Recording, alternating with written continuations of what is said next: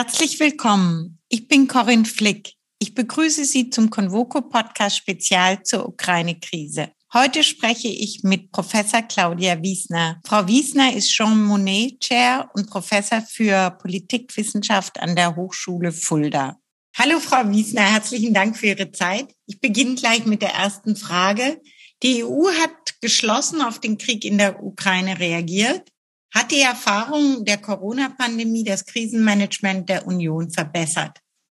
Ich glaube, das eine hat mit dem anderen nur indirekt zu tun. Ich glaube, man kann sagen, die EU-Institutionen haben in der Pandemie gemerkt, dass sie geschlossen handeln müssen. Das hat aber Polen und Ungarn, das haben wir gesehen, nicht daran gehindert, auszuscheren und, und ihren eigenen Weg zu gehen. Interessant finde ich jetzt, dass die Mitgliedstaaten nicht nur einig handeln, sondern dass Polen und Ungarn sogar vorangehen wir hoffen, dass es hält, ja, sozusagen diese, diese Zusammenarbeit. Ich bin da nicht sicher. Was allerdings ähm, sichtbar ist, ist, dass solche Staaten wie Polen und Ungarn ihre Annäherung an Putin, die, die relativ weit fortgeschritten war, also infrastrukturell und politisch, mit ziemlicher Sicherheit jetzt revidiert haben. Also ich glaube, dass diese Perspektive auf das, was Russland ist und was Russland tut, keine attraktive mehr ist. Und was wir sehen, ist, dass der Krieg die EU zusammenschweißt.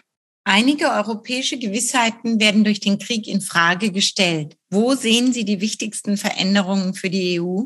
Also hier muss ich ein bisschen ausholen, weil die Frage ist ja, was ist da eigentlich passiert? Die europäische Integration hat ihren Hintergrund ja Ende des Zweiten Weltkriegs und dem Ziel der Friedenssicherung. Und wir hatten tatsächlich auch in den Staaten der Europäischen Union keinen Krieg mehr seither. Wir hatten einen Balkankrieg, und es ist aber meines Erachtens so gewesen, dass über 70 Jahre nach dem Ende des Zweiten Weltkriegs es kein reales Bewusstsein davon gab, dass es wirklich geopolitische Bedrohungen geben könnte.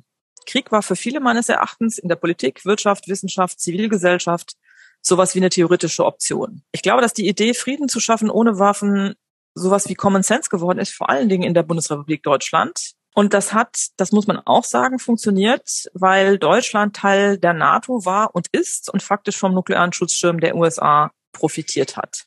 Und das hat alles so lange funktioniert, und zwar nur so lange funktioniert, wie es keine Aggression gab, die sich eben nicht darum schert, was das Völkerrecht oder die Rationalität sagen. Und das ist das, was wir jetzt gerade sehen. So. Und das wirft eben diese Gewissheiten über den Haufen. Wir sind in Europa und in Deutschland damit konfrontiert, dass und zwar ganz offensichtlich vor allen Dingen aus geopolitischen Motiven und aus russischem Großmachtstreben heraus, die Werte Europas, die ich vor zwei Jahren im Konvoko-Band beschrieben habe, in Frage gestellt werden. Freiheit, Demokratie, Rechtsstaatlichkeit und das moderne Völkerrecht. Und das wirft natürlich die Gewissheit um, die man hatte in Europa, glaube ich, relativ weitgehend, dass genau das nicht passiert. Dass Krieg undenkbar ist. Dass sich kaum jemand vorstellen konnte, dass Russland oder irgendein anderer autoritärer Staat auch nach außen wahr macht, was er im Inneren praktiziert. Nämlich die offene und aktive Verachtung dieser Prinzipien. Und es ist aus einer europäischen Rationalität heraus auch kaum zu verstehen. Aber, und das finde ich interessant, sehr wohl aus einer russischen geopolitischen Perspektive heraus in der diese Werte als dekadent betrachtet werden und in der es sozusagen um geopolitische Einflusssphären geht. Und das macht meines Erachtens eine große Schwierigkeit aus, darin auf diese neue Situation zu antworten, weil man muss sich irgendwie nicht nur die Hände schmutzig machen, man muss sich sozusagen auch wertetechnisch neu orientieren. Wir haben Paradigmenwechsel gesehen. Deutschland gibt Geld für die Rüstung aus. Die EU erlebt einen Paradigmenwechsel. Also es gibt sozusagen, glaube ich, wirklich eine Zeitenwende. Ich wäre vorsichtig mit diesem Begriff, aber ich glaube, an dieser Stelle passt er. Die Zeitenwende gibt es vielleicht nicht nur für die EU, sondern für die ganze Welt. Mhm. Kann sein. In den letzten Jahren wurde immer wieder diskutiert, dass das Friedensnarrativ der EU an Kraft verloren hat. Werden Frieden und Sicherheit fortan wieder eine zentrale Rolle im Narrativ der EU spielen? Da bin ich tatsächlich ganz sicher, dass das so sein wird, weil ich glaube, dass man diese Attraktivität des Modells Europa ganz stark erkennen wird vor dieser gegenteiligen und gegenläufigen Folie. Aber das gibt es meines Erachtens buchstäblich nicht umsonst und das werden wir uns auch angucken müssen. Wir geben 100 Milliarden für Verteidigung aus in Deutschland perspektivisch. Die EU hat, und das ist sozusagen nie gesehen und es wird kaum thematisiert interessanterweise, für 500 Millionen Euro Waffen für die Ukraine gekauft. Und zwar diese EU, die zwar durchaus Klauseln zur gegenseitigen Verteidigung ihrer Mitgliedstaaten hat, aber bislang kaum jemals aktiv militärisch interveniert hat. Borrell und auch Ursula von der Leyen sprechen von der neuen Geopolitik der EU. Ja, wir haben die Ukraine, Georgien und Moldawien, die alle Anträge auf EU-Mitgliedschaft gestellt haben und so weiter und so fort.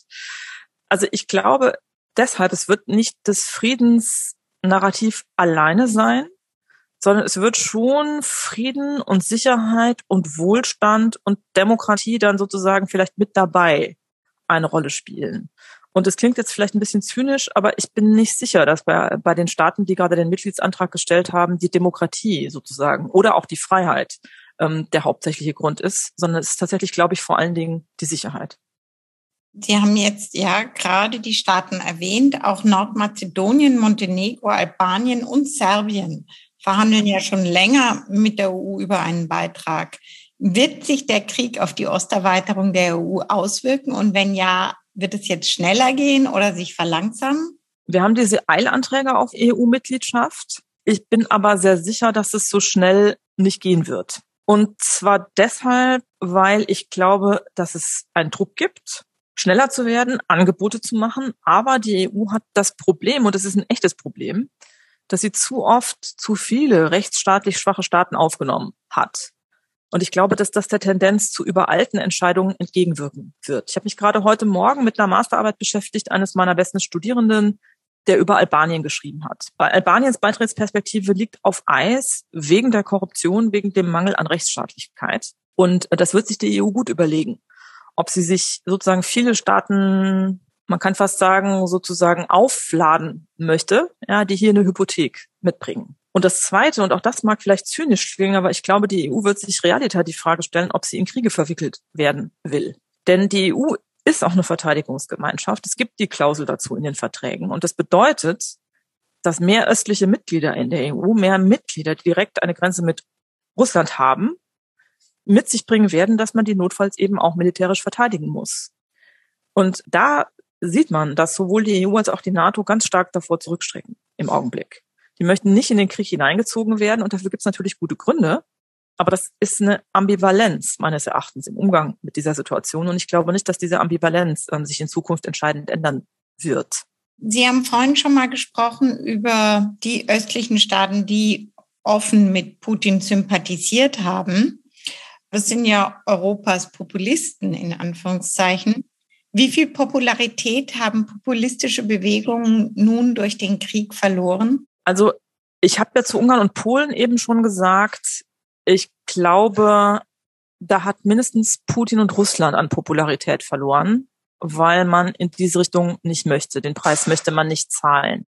Es ist aber noch nicht absehbar, es zeichnet sich eher das Gegenteil ab, dass diese beiden Regierungen an Popularität verlieren. Im Gegenteil. Also Krisensituationen sind, wie man so schön sagt, die Stunde der Exekutive. Und es wird wahrscheinlich eher die bereits amtierenden rechtspopulistischen Regierungen stärken, denke ich. Was aber interessant ist, ist, dass in den Staaten, in denen wir rechtspopulistische Protestbewegungen haben, aktuell ist da Frankreich sozusagen besonders relevant. Da sozusagen sehen wir, dass es schädlich ist. Es gibt dieses berühmte Beispiel, dass Marine Le Pen eine Broschüre in hunderttausendfacher Auflage gedruckt hat, Hochglanz, da war sie zusammen mit Putin abgebildet und sie hat das einstampfen müssen, die komplette Auflage, frisch aus der Druckerpresse. Und ähnliches gilt auch für Eric Zemmour und auch für Jean-Luc Mélenchon. Also es gibt sozusagen eine ganze Reihe von Politikerinnen und Politikern, die, die da eine Nähe hatten und ich glaube, die lässt sie nicht mehr gut dastehen.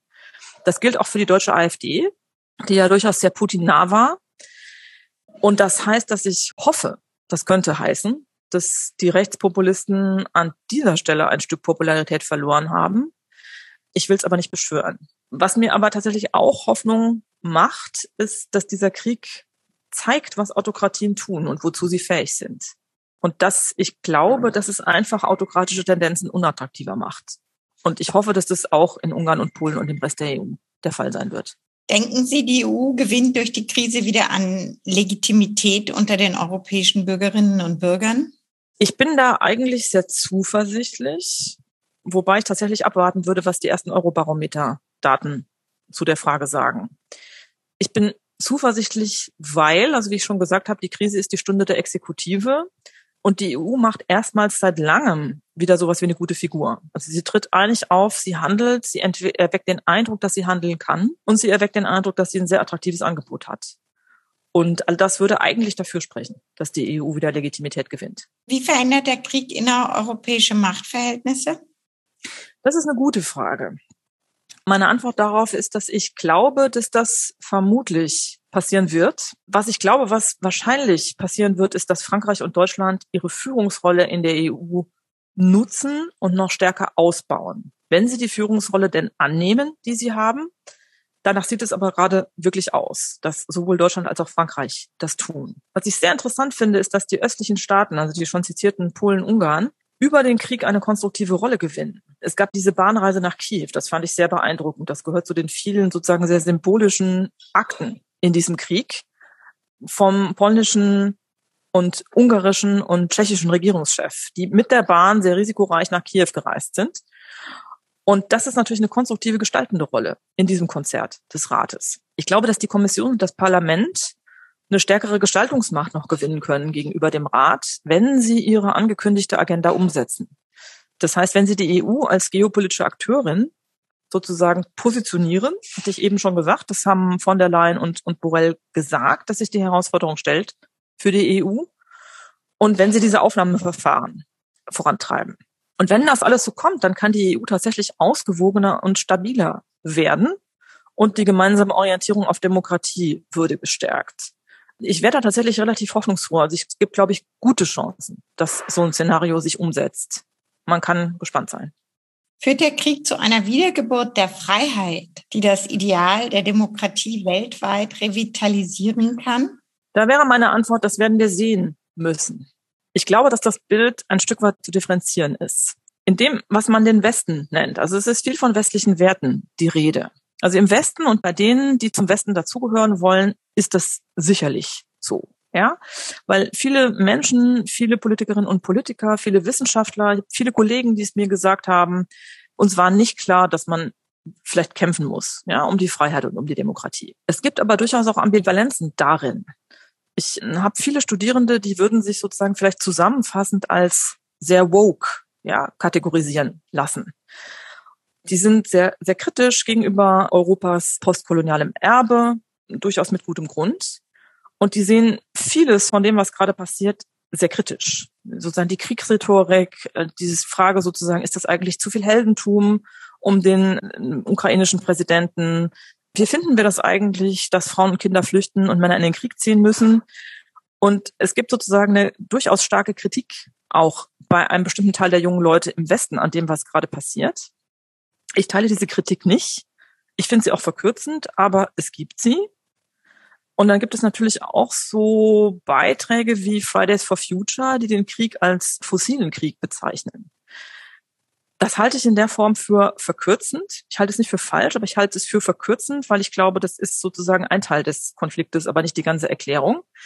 Und es zeigt einfach, dass es bei sozusagen noch andere Sichtweisen auf diesen Krieg gibt. Ja, mehr will ich damit gar nicht sagen, als dass es primär um Freiheit und Demokratie geht. Also die Frage ist sozusagen, glaube ich, wie liest man den Krieg und wie bewertet man Freiheit und Demokratie? Und mitunter werden die durchaus in dem, was man den Westen nennt, nicht positiv gesehen, beziehungsweise sozusagen abwertend als westlich betrachtet.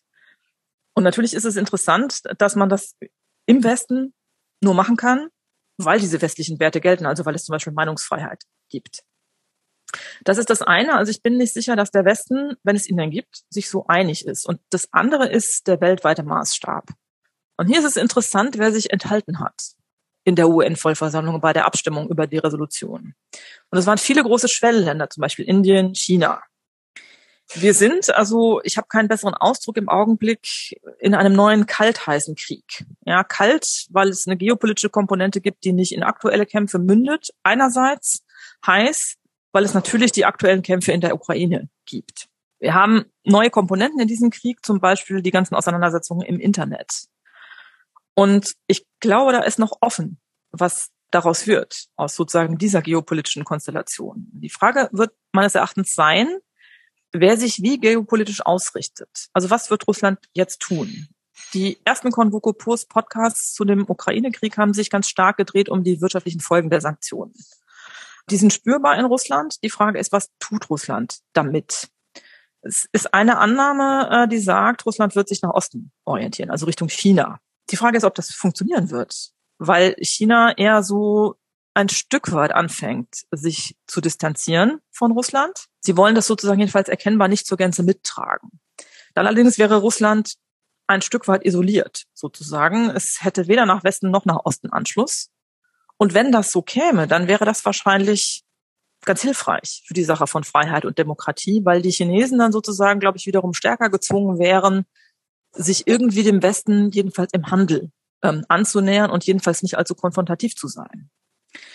Wenn es aber eine Allianz Russland und China gibt, die hält, und wenn die zum Beispiel von Indien oder Pakistan verstärkt würde, dann könnte das schwierig werden, weil das Ideal dann sicherlich nicht ist, also jedenfalls nicht bei diesen Staaten, ähm, Demokratie und Freiheit zu stärken, sondern dann geht es um geopolitische Allianzen ja, und sowas wie den Osten gegen den Westen. So, und ich glaube, man muss sich auch angucken, und ich glaube, das wird zu wenig angeguckt in der Debatte, dass viele der Staaten, die sich bei den UN enthalten haben oder mit Nein gestimmt haben, autokratisch verfasst sind. Und ich glaube, wir sollten eines gelernt haben aus diesem Krieg. Wir sollten nämlich nicht den Fehler machen, die möglichen Konsequenzen zu unterschätzen. Es ist ganz offensichtlich so, dass autoritäre Staaten weniger Hemmungen haben, ihre Interessen gnadenlos und im Widerspruch zum Völkerrecht durchzusetzen. Und ja, also ich denke, das, das wird eine Herausforderung.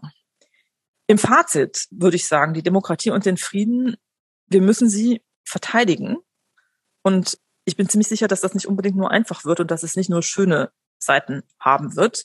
Das wird, glaube ich, eine Aufgabe für die nächsten Jahrzehnte und wahrscheinlich haben wir im Augenblick noch mehr Fragen als Antworten. Danke, Frau Wiesner. Spannend. Danke. Ich danke Ihnen fürs Zuhören und grüße Sie herzlich. Ihre Corinne Flick.